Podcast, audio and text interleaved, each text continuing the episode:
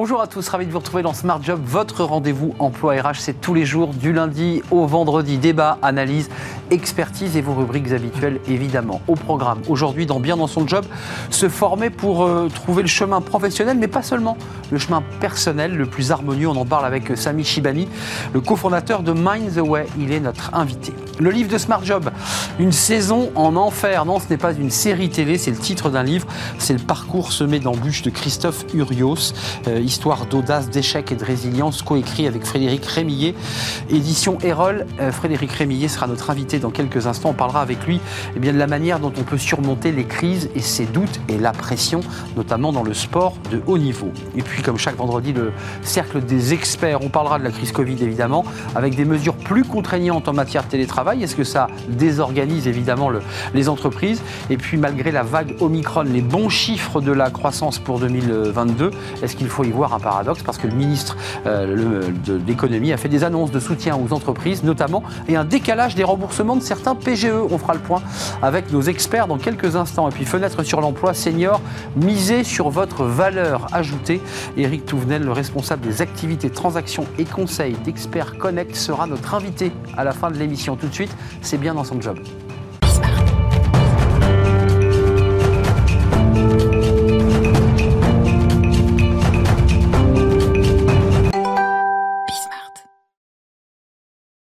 Bien dans son job et on va parler formation à travers un organisme de formation pas comme les autres. On en parle avec euh, Sami Shibani. Bonjour euh, Sami. Bonjour euh, je vous donne le sourire parce que oui, la société que vous avez créée il y a presque deux ans qui s'appelle Mind the Way, société de formation, j'imagine que c'est votre code APE, c'est ça. a, a, une proposition très très originale.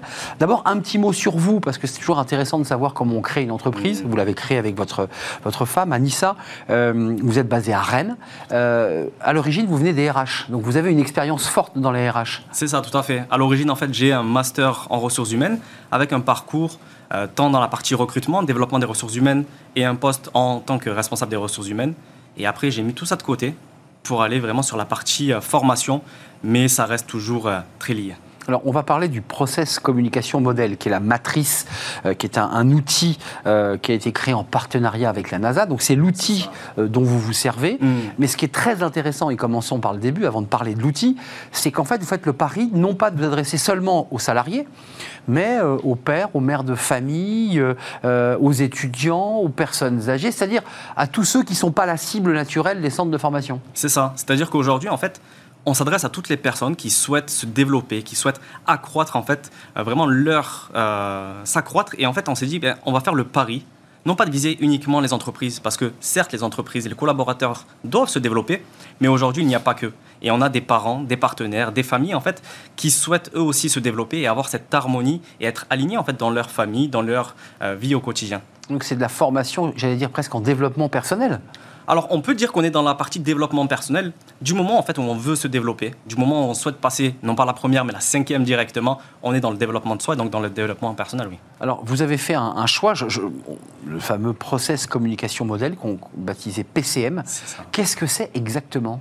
Waouh ah oui. Euh, ça, c'est une très bonne question. C'est une très bonne question. La ProcessCom, en fait, c'est quoi ProcessCom, communication modèle, c'est quoi? C'est un modèle qui, à l'origine, en fait, euh, a été développé par Taibi Keller. Taibi Keller, qui est un psychologue et qui souhaitait, en fait, travailler avec la NASA et se dire, ben, on va envoyer des personnes dans l'espace.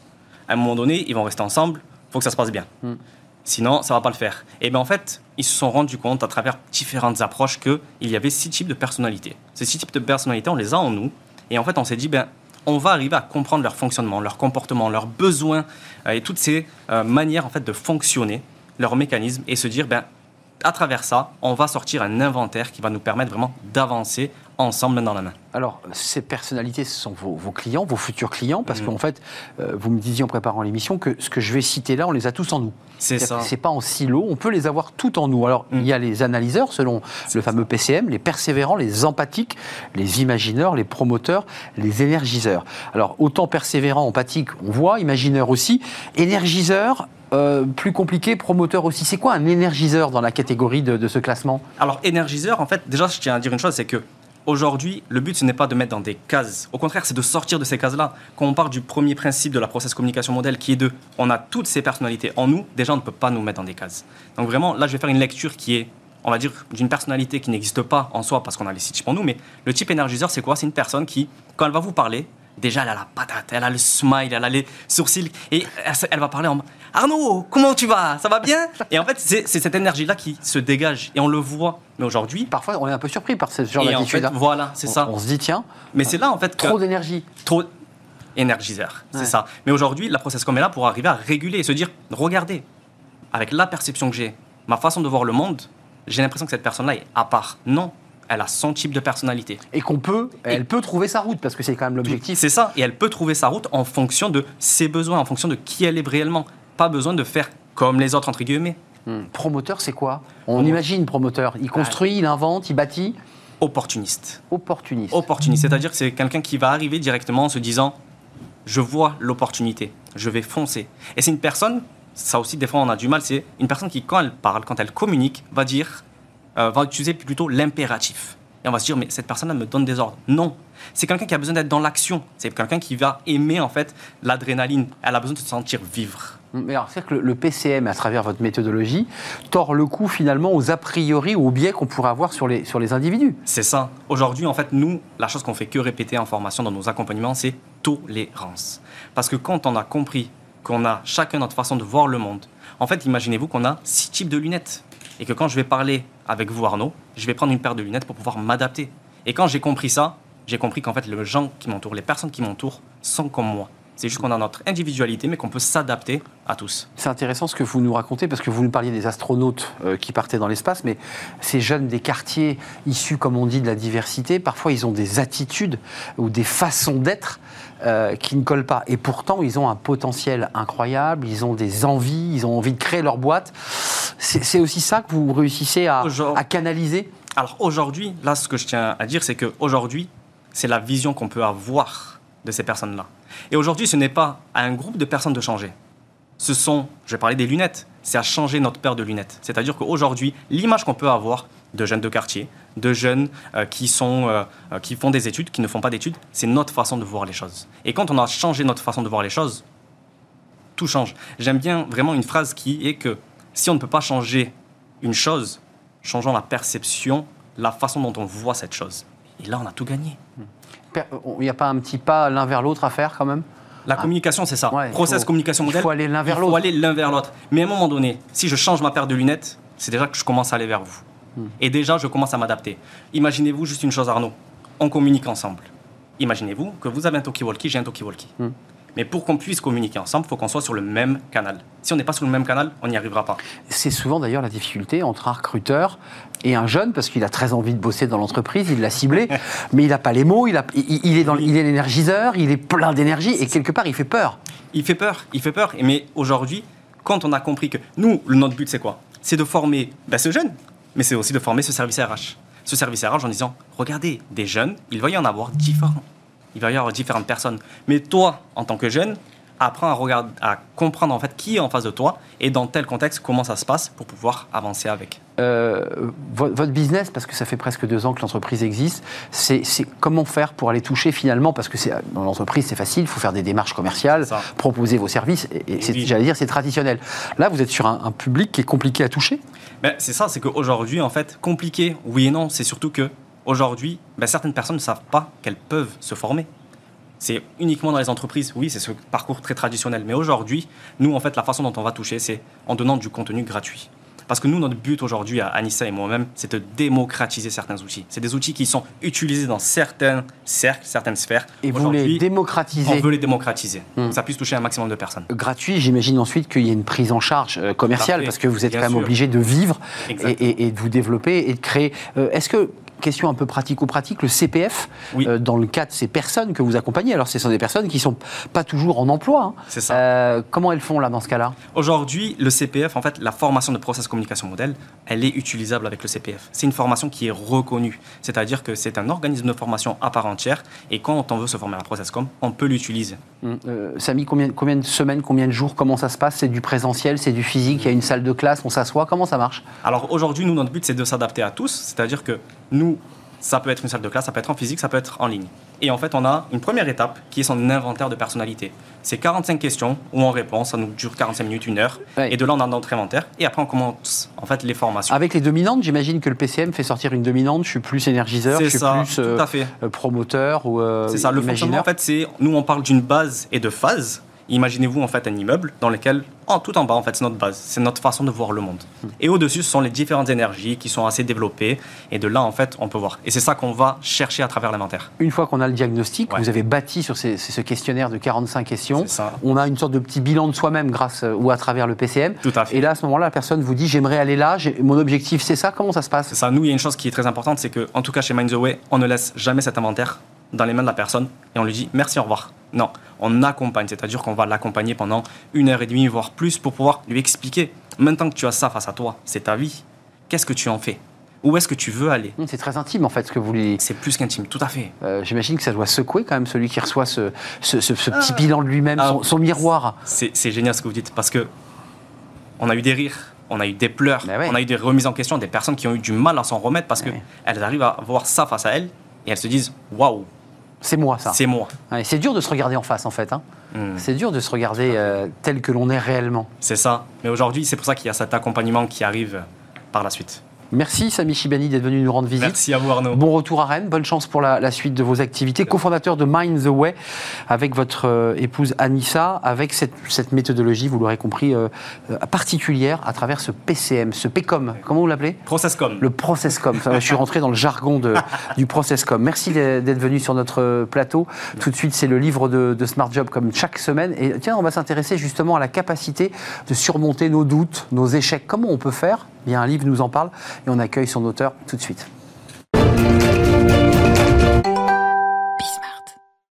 Le livre de Smart Job, comme chaque semaine, avec euh, un ou des auteurs d'ailleurs. On accueille euh, sur notre plateau Frédéric Rémillet. Bonjour Frédéric. Bonjour. Je dis des auteurs parce que vous êtes euh, à la fois le fondateur d'Ethic Consulting et des Rebelles du Management. Vous êtes fait connaître aussi à travers cette, cette marque.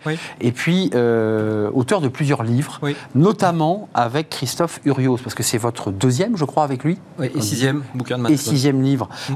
à titre personnel. Et puis deuxième avec Christophe Urios. Le précédent avait été écrit en 2019. Absolument. Les 15 leçons euh, pour nous accompagner. Et là, vous sortez un livre. Alors, euh, on voit la, couverture du livre avec le visage de Christophe Furios, Une saison en enfer, euh, histoire d'audace, d'échec et de résilience. Je ne sais pas si on, peut voir le livre. Voilà, on voit le, livre avec ce visage particulier de ce manager.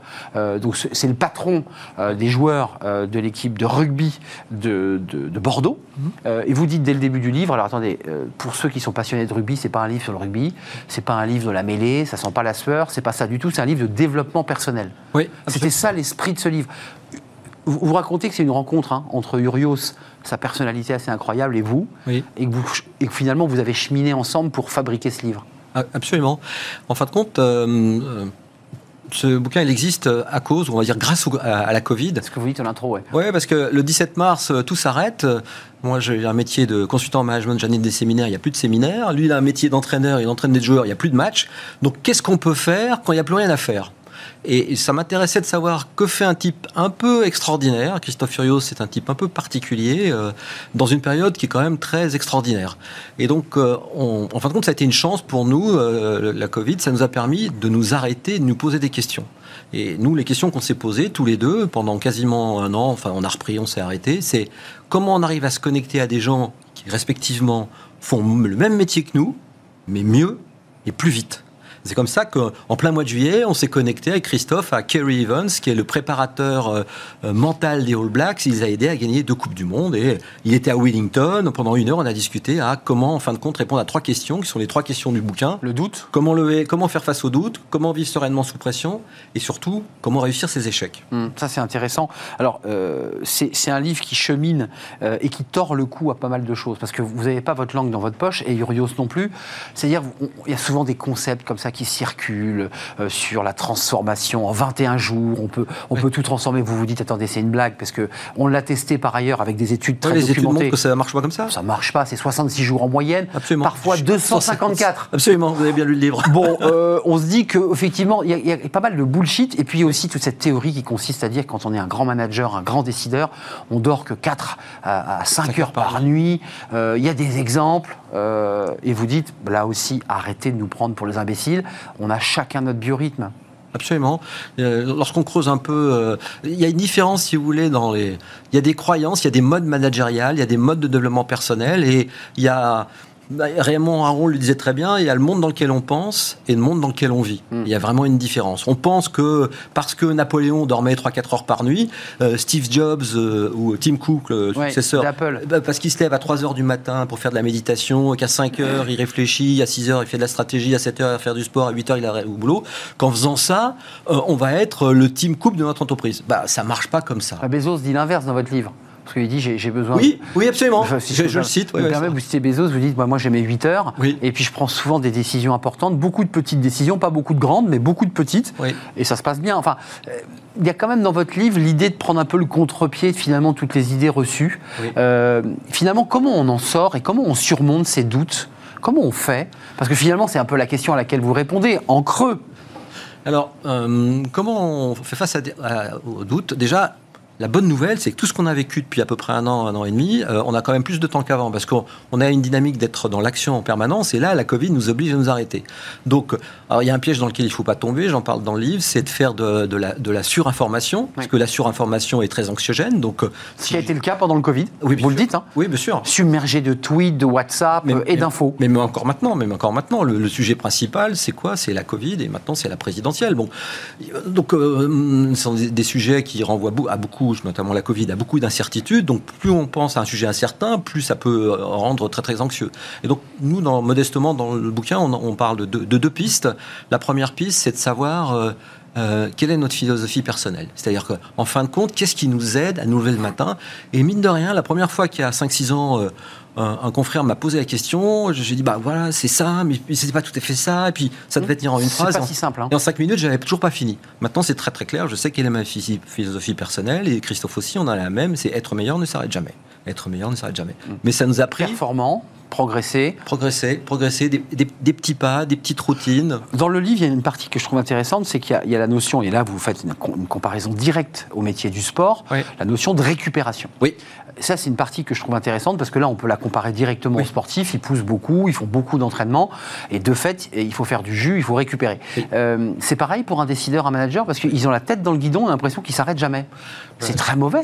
Bah, c'est toujours la même chose, une croyance. C'est la croyance du chef héroïque. Le chef héroïque doit celui qui doit travailler plus, qui doit toujours être de bonne humeur, qui ne doit pas avoir d'état d'âme, qui doit être courageux, sachant que le courage, ça n'existe que s'il y a de vulnérabilité. Quelqu'un qui est courageux, 360 jours par an, tout le temps de bonne humeur, ça vous paraît pas suspicieux, comme mm. disent les amis québécois? Mm. C'est pas possible. Il n'est pas normal, ouais. Bah, c'est pas normal, c'est suspect. Donc vous nous conseillez, parce que c'est pas c'est pas un livre pense-bête, hein, c'est un livre de réflexion, mais c'est quoi les conseils que vous nous donnez, que vous leur donnez à ces décideurs? Très simple, euh, faire des siestes.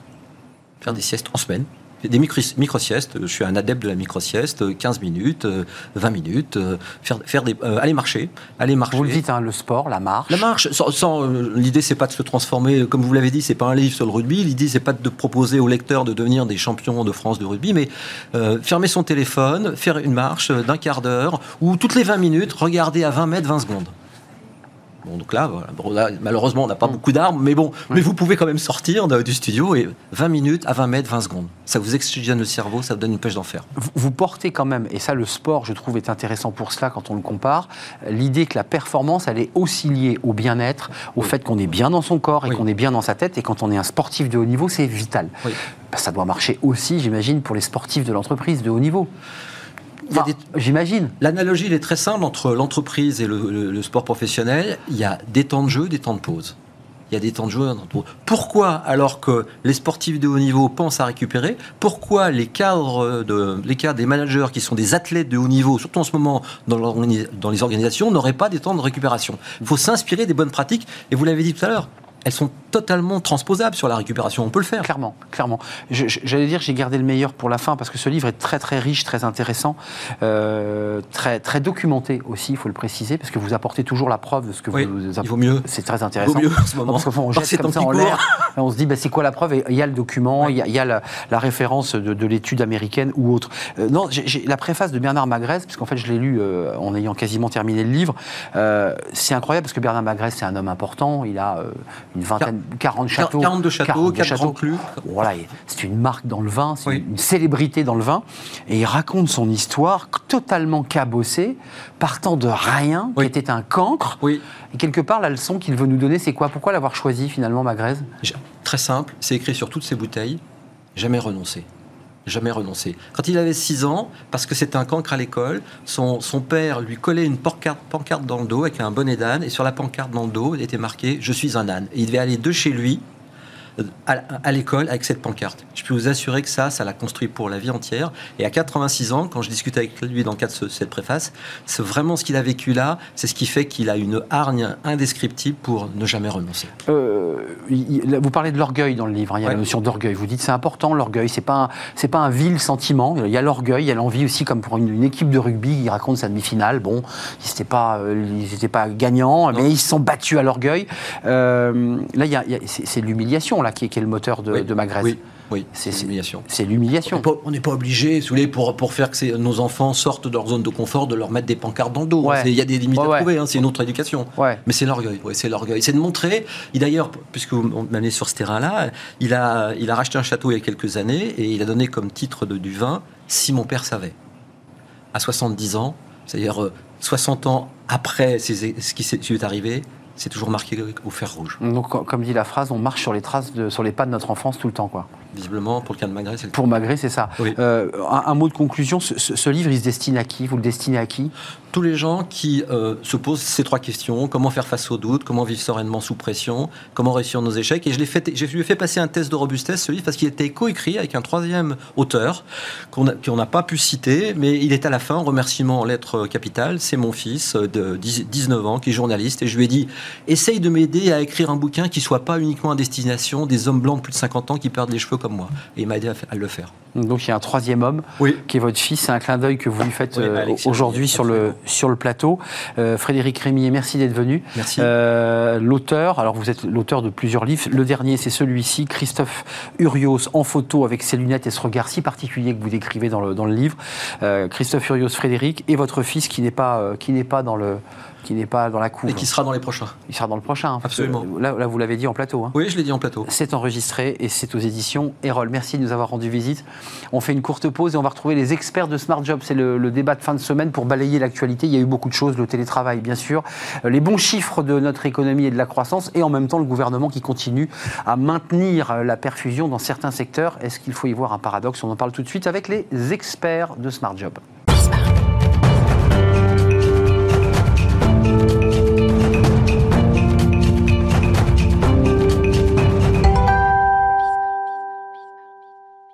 Le cercle des experts, comme chaque semaine, pour balayer l'actualité.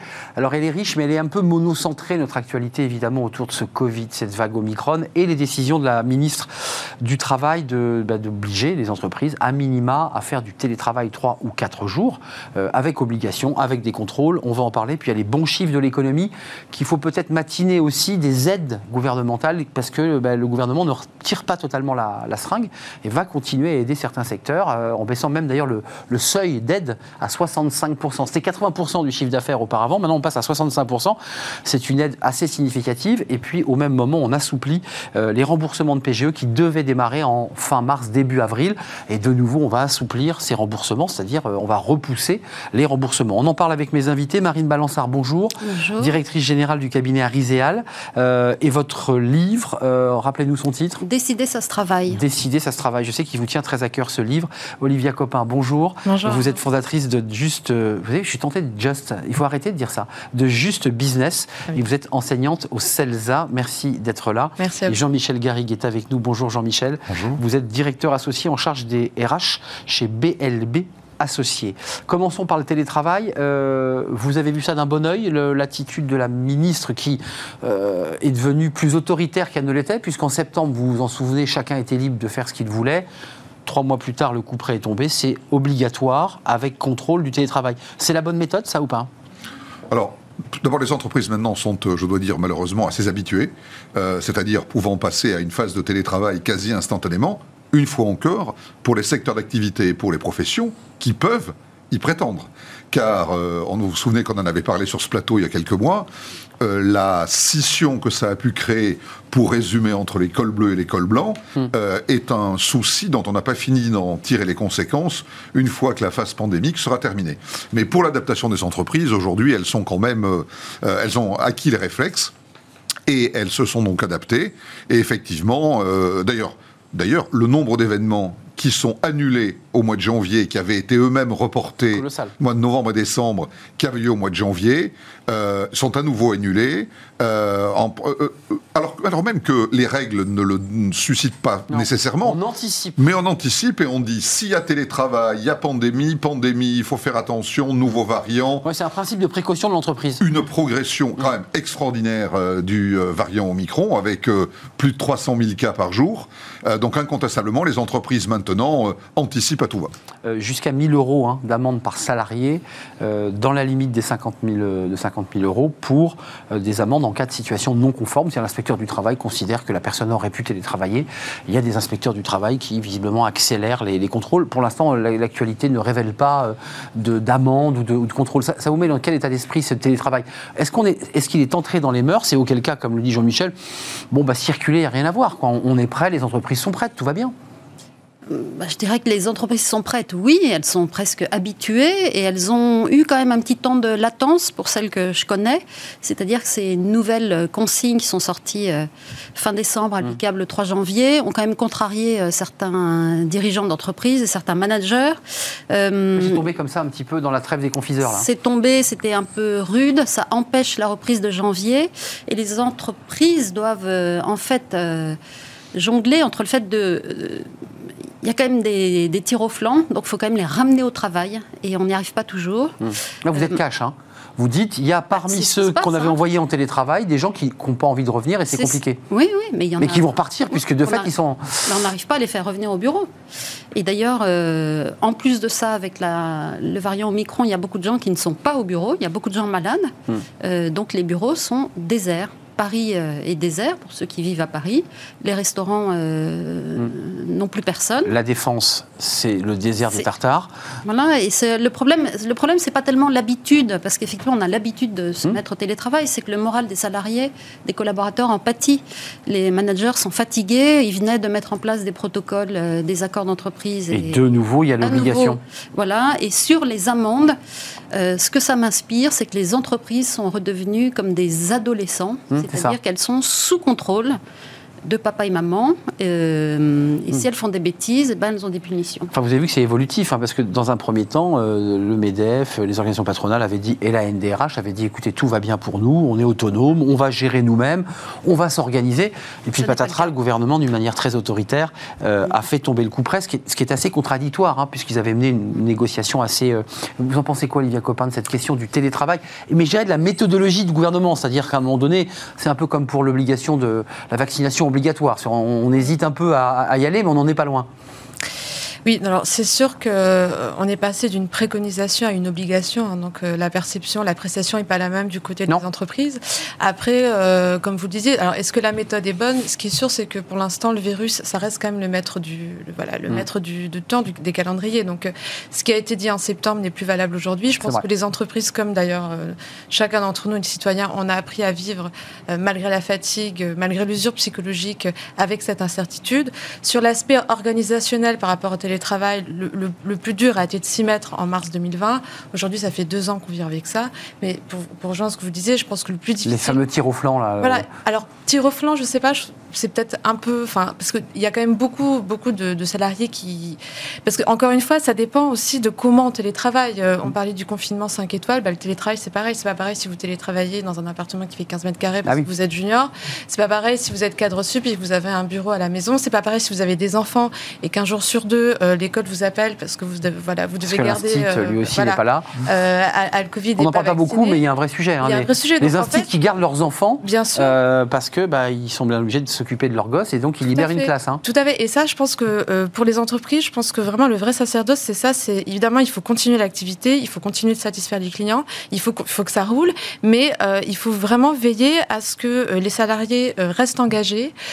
moi, je dis vraiment un gros warning sur la souffrance des salariés. Mmh. Vraiment être à l'écoute même des signaux faibles, mmh. parce qu'il y a une vraie usure psychologique, il y a une vraie fatigue. Mmh. Euh, qui... Les chiffres sont alarmants. On a fait une émission euh, et, et, puis surtout veiller euh, au, management abusif, c'est-à-dire qu'à partir du moment où on est dans le télétravail, il faut veiller aussi au droit à la déconnexion. Donc, et veiller aussi que le salarié soit pas non plus lui en, surchauffe à titre personnel, parce que parfois personne l'oblige, mais jusqu'à 11h30 dans son lit, il envoie des mails. Hein. Exactement. Enfin, je veux dire, il y a les tirs au flanc, puis il y a ceux qui en font trop. Voilà. En fait, c'est un petit peu, je dirais, télétravail, voilà, tous les excès peuvent un peu s'exprimer. Donc euh, il faut faire attention à ces excès-là. Euh, Jean-Michel Garrigue, un mot, puis on parlera des bons résultats et, des aides aux entreprises. Juste un point positif pour ceux qui ne peuvent pas être en télétravail et qui sont obligés de rester sur leur lieu de travail, bah, leur lieu de production de distribution. Il y en a plein C'est que la il y en a plein. Une majorité euh, La récente modification des conditions d'isolement a quand même fait évoluer la situation, puisque maintenant, les triples vaccinés cas contact n'ont plus besoin d'être isolés 7 jours, alors qu'avant, c'était ceux qui représentaient la plus grande population d'absents. Car on était toujours le cas contact de quelqu'un. et euh, on se retrouve. On tirait un peu sur la corde, non Oui, il y a eu. Des cas contact, euh, probablement. Euh, il y a eu des cas contacts, comment dirais-je, de complaisance, exactement. Mais enfin, cela dit, autour de nous, nous en avons sûrement vu chacun de nous. Et cette modification, qui est minime dans son expression, a beaucoup de conséquences. c'est ce que me disent déjà les DRH en ce début d'année, en disant le cas contact au moins, il est triple vacciné. alors, il doit faire un test pour mmh. vérifier, etc. Mais ça réduit. Mais il peut rester le trou d'organisation dans, dans l'entreprise. Vu, vu que l'explosion du, du variant Omicron, ça aurait été ingérable, je pense, de continuer avec un avec ce type d'organisation. Là, effectivement, heureusement, euh, on reste sur les personnes qui sont, euh, qui sont euh, contaminées. Une difficulté dans les écoles, hein, en termes d'effectifs, en mm. termes d'emploi. Il y a beaucoup d'écoles, qui, de classes qui ferment parce que bah, le, prof ou l'institut est obligé d'aller s'occuper de son enfant parce que lui-même, la classe de son enfant a fermé et donc il y a toute une chaîne dont on n'a pas encore bien perçu les conséquences. Tournons-nous vers les annonces de Bruno Le Maire. Alors ça, si, elles sont intéressantes parce que là aussi, tout se joue dans les calendriers. On nous avait dit, bah, écoutez, à partir de janvier, on va retirer la prise. Alors vous allez me répondre, Olivia, tout ce qui a été dit en septembre n'est plus tout à fait dans la réalité, mais bah, la prise, on ne la retire pas. Vous avez vu, euh, on maintient l'activité partielle prise à 100%, ça pour les secteurs en grande difficulté. Je pense aux discothèques, à certains secteurs de l'événementiel. Et puis, euh, accessible dès 65% de perte du CA. Rappelez-vous, le chiffre précédent, c'était 80%. Comment vous regardez cette... On est quand même dans un contexte d'élection présidentielle. Donc, est-ce qu'il faut le prendre en compte Est-ce que cette donnée-là est, est, essentielle au choix et à la conférence de presse qu'a tenue Bruno Le Maire, c'était mercredi, je crois Alors, une fois encore, on en a déjà beaucoup parlé sur ce plateau, on peut reprocher beaucoup de choses au gouvernement, mais pas de, ne pas essayer de prendre en compte la situation économique difficile des entreprises. À l'instant même où ils fermaient les discothèques, euh, ils ouvraient euh, la voie à la prise en charge à 100% du chômage partiel, etc. Euh, ils ont encore franchi un cran supplémentaire, comme vous le dites, Arnaud, depuis ce, début d'année, euh, en abaissant les seuils. Et manifestement, cette politique va demeurer encore pendant quelques semaines ou quelques mois jusqu'à l'élection présidentielle. en avril, quoi. Voilà. Hmm. Alors, je, ce n'est pas la réflexion que je vais faire n'est pas du tout politique, mais je dirais c'est de bonne guerre. Euh, quel, que soit le parti qui serait au pouvoir, je pense que les solutions seraient les mêmes de ce point de vue-là, parce que évidemment, il faut essayer de porter du mieux possible l'économie jusqu'au mois d'avril. Oui, essayer qu'il n'y ait pas trop de blessés et d'éclopés euh, sur, sur la route. Vous êtes d'accord Enfin, euh, ça part d'un bon sens quand même. Hein. L'idée, c'est qu'on avait retiré la prise, puis on la remet un peu quand même. On remet un peu la seringue là. Tout à fait. Oui, mais après, c'est vrai que de toute façon, ça fait quand même déjà deux ans que le quoi qu'il en coûte, il est, il est, il est mis en place. Euh, donc euh, ils vont, ils vont pas, ils vont pas s'arrêter maintenant. Euh, depuis le début, en fait, il y, a, y, a, trois fronts le front psychologique, le front sanitaire et le front économique. Donc évidemment, il faut faire le maximum pour sauver des vies, sauver des vies dans les hôpitaux, mais aussi sauver des vies sur plan économique et, éviter le plus de, de, voilà. L'un ne doit pas aller sans l'autre. C'est tout le problème depuis le début. Alors fortiori évidemment, là on va arriver dans une, année particulièrement voilà mm. stratégique. Donc on est à la fois les acteurs économiques, mais aussi des citoyens qui allont bientôt voter. Donc évidemment, ça peut rentrer en jeu, mais quand même, cette stratégie, c'est la même depuis, euh, depuis le début. critique ou pas sur la méthodologie? Parce que c'est en fait, ça reste le fil rouge. Pour la première fois de notre histoire, un État est intervenu, en tout cas, je parle de la France, d'une manière colossale euh, pour euh, sauver des emplois. C'est du jamais vu depuis 45. C'est ce qu'avait dit Bruno Le Maire, et c'est vrai. Oui, oui, c'est tout à fait vrai, mais je reviens à l'entreprise qui est devenue, qui est passée de adulte à adolescente et qui reçoit de l'argent de poche euh, du gouvernement. Effectivement, c'est de bonne guerre parce que ce sont les élections. Euh, Bruno Le Maire a pris soin de préciser que c'était pas du quoi qu'il en coûte, mais on y est, en plein. Donc, euh, le simple fait qu'il ait besoin de préciser ça. nous fait penser qu'on est revenu en plein dans le quoi qu'il en coûte, qu'on n'a jamais quitté d'ailleurs. Mmh. C'était légèrement atténué. Oui, et puis le, mais le problème, c'est l'endettement. Enfin, c'est qui va payer tout ça? Euh, Le problème, c'est que l'endettement mondial euh, est énorme, a augmenté de 30%. On est à 245% du PIB mondial. Moitié dette publique, moitié dette privée. C'est colossal et on se fragilise énormément. C'est-à-dire que plus on fait ça et plus on, on s'empêche de pouvoir réagir à des futures crises, parce qu'on n'aura plus de marge de manœuvre financière. L'inflation et, l'inflation et, la remontée est plus importante que ce que les économistes avaient prédit. Voilà, hein, euh. il y a quand même une dette derrière, on n'en parle pas. Et d'ailleurs, Bruno Le Maire n'a pas, euh, mis de coût sur ces nouvelles mesures. Il n'a pas dit combien ça coûtait. Enfin, vous soulevez un, élément important pour les chefs d'entreprise que vous rencontrez, c'est euh, ce rapport à l'État avant Covid, où des chefs d'entreprise disaient mais attendez, j'ai créé mon entreprise, j'ai pas besoin de l'État. On a entendu ce discours-là chez certains chefs d'entreprise. Bon, là, force est de constater que ben, l'État est plus que jamais présent. Enfin, ça, ça crée une sorte de, choc presque culturel, idéologique, quand même, cette situation. Oui, alors, moi, je trouve euh, que c'est un choc mais je pense quand même que ça a été un choc vertueux. Enfin, c'est du moins ce que je, ce que je pense. Euh, ça a été un choc vertueux. La preuve en est d'ailleurs, c'est que un certain nombre d'entreprises, je crois qu'on on les chiffre d'ailleurs par milliers, ont, ont, remboursé par anticipation le PGE qui leur avait été accordé par l'État, parce que par précaution, elles avaient euh, thésaurisé, ouais. Cagnoté, si je puis dire, thésaurisé, se sont rendues compte qu'elles pouvaient rembourser. Elles ont remboursé. Beaucoup de grands groupes, ça représente des milliards d'euros qui ont été restitués à l'État. Et je trouve que globalement, c'est comme les salariés, il y a des exagérations, il y a des gens qui en profitent, il y a des entreprises qui en ont profité. Moi, je connais des restaurateurs qui m'ont dit ça a été un pain béni euh, euh, la, période pandémique parce que j'ai gagné beaucoup plus d'argent que je n'en gagnais euh, avant dans, mon, dans, dans, mon activité. Entre les aides directes de, de l'État... Entre les prises en charge bah et les aides, j'ai gagné plus d'argent. Eh ben voilà, si certains même en profitent parce qu'ils ont tiré la corde plus que nécessaire. Ah bon quand même, hein, c'est un effet d'aubaine qui, est quand même. Bien sûr, c'est un effet d'aubaine. Mais globalement, je pense que beaucoup d'entreprises ont réellement été sauvées à cause de ces plans-là, dont on peut toujours discuter, euh, les, les, calendriers, les niveaux, etc. Mais je pense que ce souci qu'a eu euh, l'État français et une fois encore, ce n'est pas une réflexion politique, d'aider du mieux possible les entreprises. Je suis d'accord avec vous pour dire qu'on en paiera le prix, ça c'est sûr, mm. mais au moins, dans ce raisonnement à court terme, ça a été productif. le prix à payer du quoi qu'il en coûte.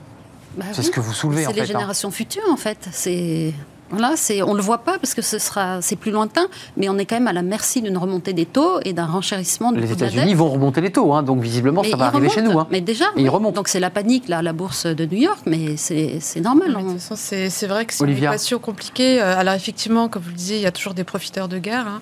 mais euh, globalement quand même, il y a beaucoup d'entreprises euh, qui n'auraient pas pu encaisser ce choc quand même, je veux dire, on parle d'un arrêt complet, total de l'économie. Ce n'est pas arrivé depuis 45.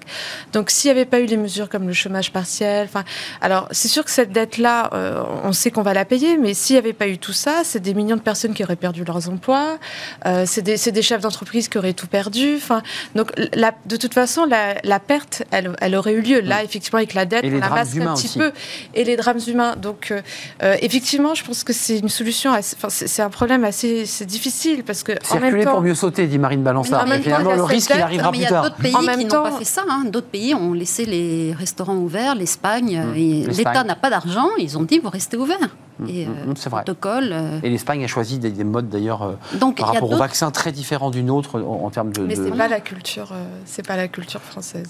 sur les PGE, je, vais juste vous entendre parce que c'est ce qui était impossible au mois de décembre, parce que certains lobbies ou fédérations professionnelles, je ne sais pas si vous aviez suivi cela, mais étaient montés au créneau auprès de Bruno Le Maire pour demander, pour certains, effectivement, je pense à des commerçants, je pense à des restaurateurs, un étalement plus long de, des remboursements. Impossible. Et puis là, en janvier, on a un étalement du remboursement jusqu'à 10 ans au lieu de 6 ans.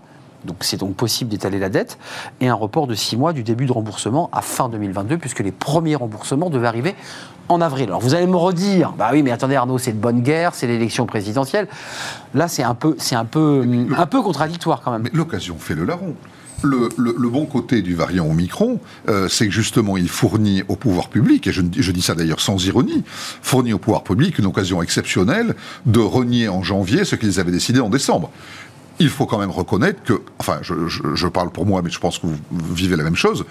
Moi, je n'ai jamais vu autour de moi autant de gens contaminés par euh, euh, le, virus. Le Delta ou l'Omicron, c'est pas trop d'ailleurs. Le Delta ou l'Omicron, on n'en sait rien.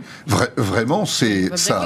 C'est une explosion des cas autour de moi. Des, des, mais les gens travaillent. En fait, ils travaillent de chez eux avec le virus. Ils travaillent. ils, sont souvent maintenant. Enfin, ils sont Grâce au vaccin d'ailleurs, faut le préciser. Ils sont plus vaccinés, etc. Mais donc du coup, c'est ça la nouveauté, si je peux me permettre. On continue à produire dans le tertiaire euh, grâce. C'est une occasion. Les chiffres aujourd'hui, plus de 300 000 contaminations quotidiennes, euh, c'est un, c'est du pain béni, si je peux employer l'expression pour le gouvernement, parce que ça lui permet de prendre toutes les décisions qu'il souhaite en arguant de l'extrême contamination de ce variant, qui est d'ailleurs incontestable. Alors vous avez vu, il y, a un autre élément dans ce qu'évoquait Bruno Le Maire. Il y a ces aides très directes, mm. du quoi qu'il en coûte, qui n'est pas du quoi qu'il en coûte.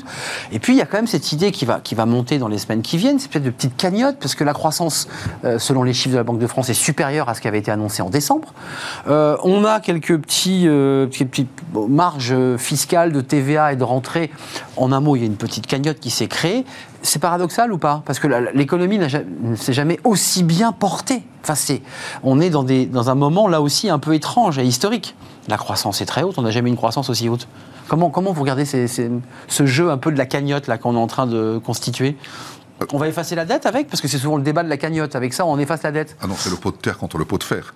Ah, c'est une euh, petite cagnotte par rapport à la. Voilà. Ça, ça, donne des marges de manœuvre bienvenues au gouvernement pour prendre un certain nombre de décisions à vocation peut-être électorale d'ailleurs euh, au fond de leur esprit, mais euh, on ne rattrape euh, aucune mesure ne rattrapera jamais le poids abyssal de la dette qui a été contractée depuis depuis deux ans. Ça c'est absolument sûr. Donc la dette, on l'efface? Enfin, qu'est-ce qu'on fait de cette dette? Enfin, je, vous n'êtes pas les experts de la dette, mais on n'est pas l'Argentine quand même. Hein. On va rembourser notre dette, j'espère. Enfin, Bruno Le Maire l'a redit avant le début de l'année 2022. Là, il est évident que la France rembourse sans dette. augmenter les impôts. Vous avez entendu hein. Parce qu'il y a tout un débat dans la campagne qui est de dire les salariés ne peuvent pas subir des augmentations d'impôts, donc on ne touche pas aux impôts. Il va falloir trouver quelque chose. Euh, euh, et puis en plus, on en parle comme si c'était déjà une dette du passé, mais c'est-à-dire qu'on est toujours dans la pandémie. Quand vous écoutez les experts scientifiques, une pandémie dure 5 ans. Enfin, donc là, ça voudrait dire qu'on est juste au milieu de la pandémie. Donc euh, continuons de nous endetter, mais la pandémie n'est pas encore derrière nous. Donc, mais dans quel état d'esprit vous êtes pour cette rentrée 2022 Vous dites,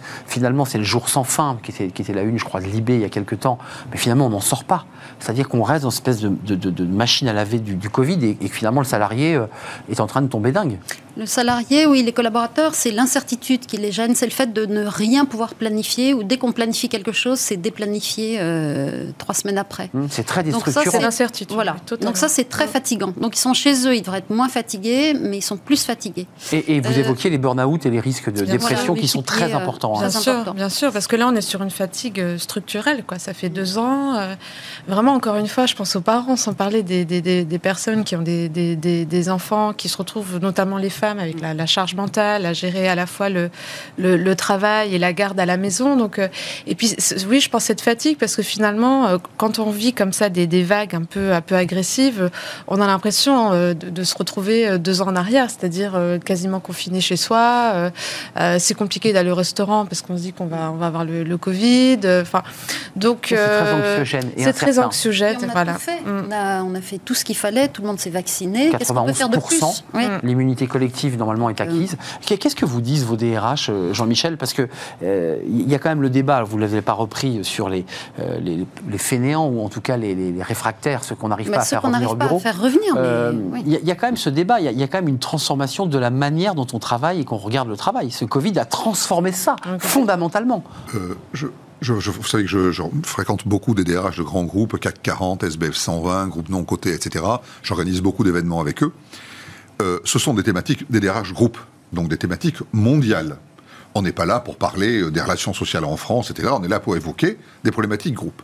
Jusqu'alors, jamais la santé au travail n'était venue dans euh, nos dîners euh, de rencontres avec des échanges avec des experts, un peu pauvre, hein, des... Oui, bah, alors, euh, on, connaissait bien la situation, mais c'était, pardonnez-moi l'expression, du ressort des DRH de pays ou des DRH de branches. Aujourd'hui, il n'y a pas un événement, un dîner que je peux organiser ou une conférence, etc., sans que ce sujet soit, soit évoqué. Pour vous faire d'ailleurs sourire, le prochain dîner de DRH du CAC 40, là, que j'ai dans 15 jours, je fais intervenir sur cette thématique Frédéric Salman, mmh. euh, que vous connaissez bien, qui sort en livre d'ailleurs la semaine prochaine sur le sujet. C'est un médecin euh, qui, a qui, a beaucoup sensibilisé l'entreprise sur le sujet. Je le fais intervenir justement pour débattre avec les DRH du CAC 40 sur cette thématique qui jusqu'alors n'était pas du tout l'apanage euh, des niveaux de groupe, mais des niveaux de pays. Aujourd'hui, c'est vraiment une thématique absolument centrale. Elle concerne toutes les populations, tous les pays, avec des niveaux différents. Euh, il y a des pays, ne l'oublions pas, dans lesquels les gens se sont retrouvés euh, en confinement, en chômage total, sans aucune prise, en charge.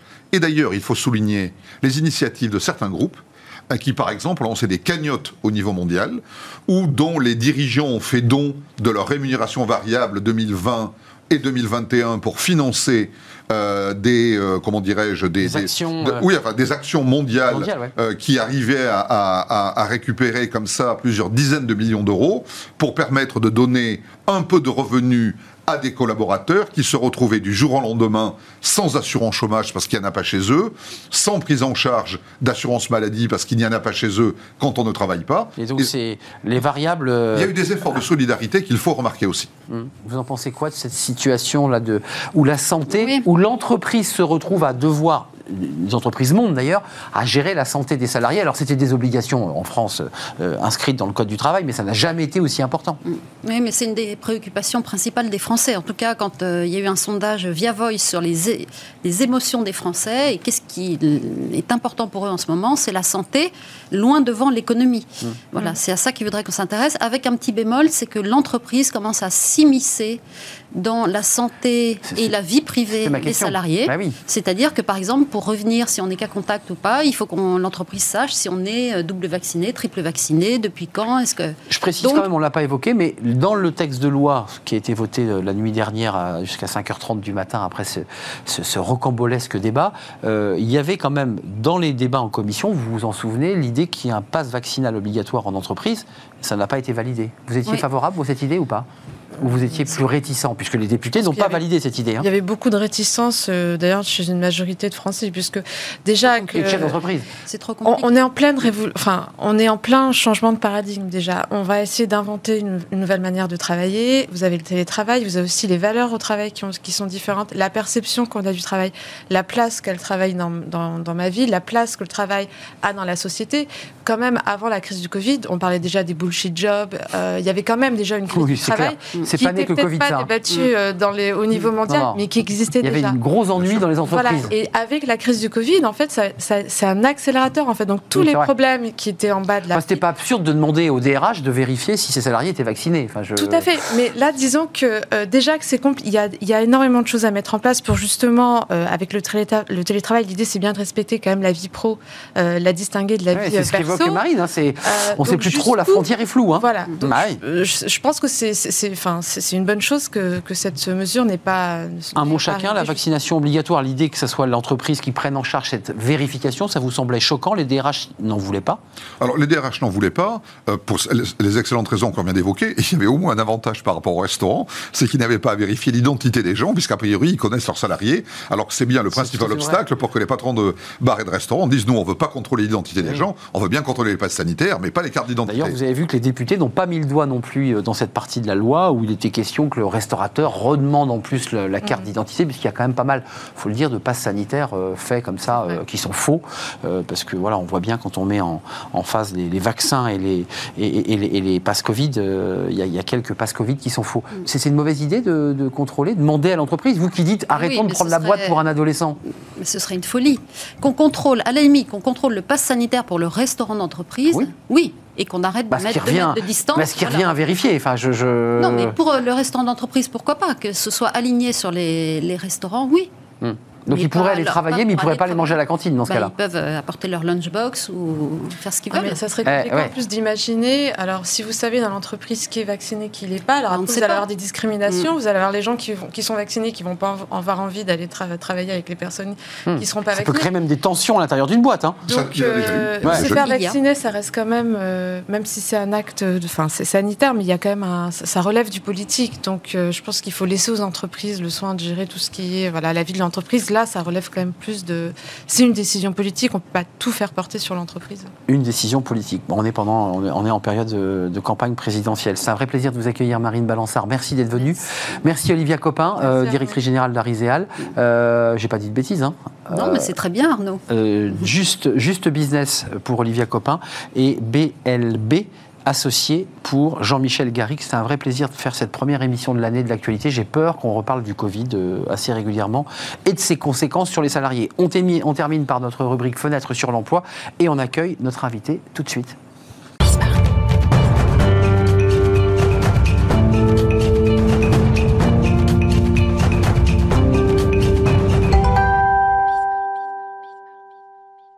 Fenêtre sur l'emploi pour terminer notre émission. On va parler des, seniors. Ils ont toute leur valeur en entreprise. Alors parfois, ils quittent très tôt et trop tôt l'entreprise et, ça fait un, vide euh, au sein des, organisations. On en parle avec Eric Touvenel. Bonjour Eric. Bonjour. Vous êtes le responsable des activités de transition et conseil d'Experts Connect qui viennent régulièrement sur notre plateau, euh, accompagné de ce livre, euh, des 60 plus utiles, heureux et en pleine forme, le travail post retraite. Ça, c'est ce livre. Voilà, on le découvre.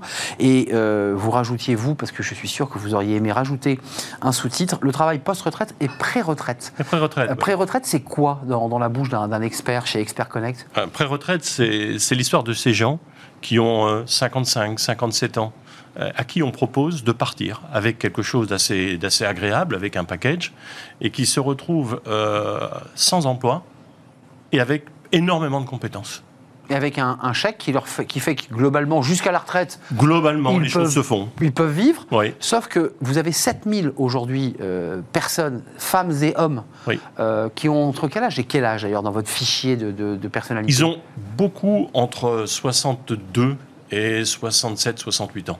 67, ça c'est les plus âgés. Oui. Euh, Alors on a, on a, on a des, quelques experts qui sont plus âgés. On a un record. On a quelqu'un qui a 82 ans. Voilà. Et puis. Il fait quoi? C'est quoi son activité? C'est une activité d'ingénierie. C'est une activité d'ingénierie. Et euh, nos plus jeunes, moi j'ai l'habitude de dire que chez nous, les, les juniors ont 57 euh, ans. Ça, c'est vos juniors. C'est nos juniors. Donc, c'est ceux qui, qui, ont entendu parler d'Expert Connect, qui savent qu'ils vont pouvoir se faire référencer. Oui. Euh, j'imagine que vous les recevez individuellement. Oui. Vous leur faites une fiche pour savoir un peu où ils se situent, ce qu'ils attendent. D'abord, une question un peu naïve. On a souvent pointé du doigt les seniors euh, sur leurs difficultés dans le numérique. Et vous me disiez en préparant l'émission, bah, on a eu cette inquiétude chez Expert Connect. On s'est dit, bah, tout va se passer en distanciel, en, avec le. Vous dites, il n'y a même pas eu de sujet. Zéro sujet. Zéro sujet. Alors, on ne sait pas distinguer là-dedans ce qui relève de la compétence de chacun ou de la compétence qui a, été transférée par les petits-enfants. mais ça a fonctionné. C'est-à-dire qu'ils ont pu connecter leurs ordis, continuer à apporter leur savoir et leurs services. Zéro problème. Euh, ils poussent la porte de vos d'Experts Connect d'abord parce qu'ils ont entendu parler de vous. Vous êtes la référence, euh, je dirais, pour l'activité euh, post- ou pré-retraite des, seniors. c'est quoi la typologie de ces, ces retraités actifs? Ils vous disent, moi, j'ai pas envie de m'arrêter, c'est pas possible. Ils n'ont pas envie de s'arrêter. Euh, ils ont envie de continuer à se faire plaisir. Ils ont envie d'exister encore socialement. Ils ont envie aussi, de temps en temps, il faut bien le reconnaître, d'avoir quelques revenus euh, supplémentaires. Bien sûr. Ça fait, ça fait partie euh, de l'histoire. Et, ce côté, j'allais dire, plaisir au travail et, et relation sociale, être social, c'est un point extrêmement important parmi eux. Et en plus, ils ont le plaisir à découvrir un travail où il n'y a pas de il n'y a pas de contraintes, où il n'y a pas de pression, où il n'y a pas de stress lié à la politique, lié aux égaux, lié aux enjeux. Mmh, la bête est partie. C'est ça, c'est exactement ça. La bête est partie et eux-mêmes euh, ont pris du recul avec cette espèce de pression qu'ils avaient quand ils étaient entre, entre, guillemets en activité. Ah oui, Donc c'est une manière peut-être d'aborder les problèmes différemment? C'est incroyable. On les voit, on les voit chez nous. On les, comme vous le savez, on les regroupe dans certaines communautés d'intérêt professionnel et tout. Et progressivement, chez Expernec, on les fait travailler ensemble pour accoucher d'offres, pour accoucher d'idées, pour accoucher de, de nouveaux dispositifs qui bénéficient à l'ensemble Et quand on les voit euh, aussi généreux dans, dans, cet engagement, c'est assez incroyable. La bête est partie, ouais. c'est une donc très belle bien que l'intérêt est ailleurs. Quoi. L'intérêt, c'est, j'imagine, de prolonger aussi, de transmettre ce qu'ils ont reçu. Transmettre. Il y a quand même cette idée de transmission. Ça fait 30 ans que je fais. Alors, c'est intéressant dans les métiers que vous avez, il n'y a pas que des cadres supérieurs, parce que vous me parliez d'un voyeur. Alors, je me suis dit, un voyeur, c'est un homme qui regarde par le trou de la serrure. Non, non, pas du tout. Euh, c'est quoi un voyeur, celui qui fait ce métier-là? Alors, les, voyeurs, on les appelle les voyeurs, mais c'est pas tout à fait ce nom-là, mais, mais ils sont effectivement référencés comme des gens qui, qui ont fait, qui ont une formation de savoir-voir, en fin de compte. Ça se passe le long euh, des rails de chemin de fer.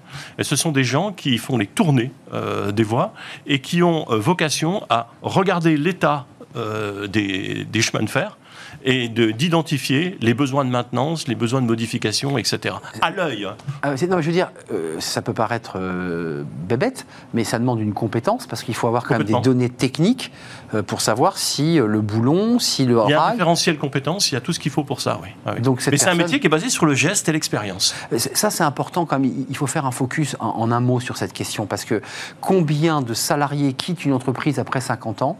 Ils étaient des clés essentielles, souvent un peu dans l'ombre d'ailleurs, parce qu'ils faisaient le bon geste, ils avaient la connaissance d'une machine, et, c'est souvent un drame dans l'entreprise. Alors c'est bon pour les finances de l'entreprise? Oui. basiquement. Ah c'est très mauvais pour la bonne marche de l'entreprise. Oui, effectivement, ça c'est le, le c'est le, grand paradoxe que vivent les entreprises et qui a déjà été souligné ici. C'est, euh, je viens de la finance, euh, donc c'est les contrôleurs de gestion qui ont trouvé que ça coûtait très cher. Oui, c'est ça. Euh, qui, ont, trouvé que ça coûtait très cher. Et puis d'autres personnes qu'on a peut-être moins consultées qui trouvaient que c'était très utile d'avoir ces personnes. Hmm. Et il se trouve que chez sauf que c'est pas celui qui trouve que c'est utile qui a décidé en fait là. Oui. Il se trouve que chez Expert Connect, on a cette chance de pouvoir faire la synthèse de tout ça, c'est-à-dire de pouvoir donner l'accès à ces compétences tout en réduisant le coût pour les entreprises. Donc ça, c'est l'originalité de notre, notre modèle qui est là depuis une quinzaine d'années et qui fait qu'effectivement, on est leader sur ce sujet. Avant de nous quitter, vous, vous, êtes très présent dans des grands groupes, dans des entreprises qui ont compris comment, comment fonctionnait Expert Connect et qui s'appuient sur vous. Vous dites on n'est pas encore assez présent dans les PME.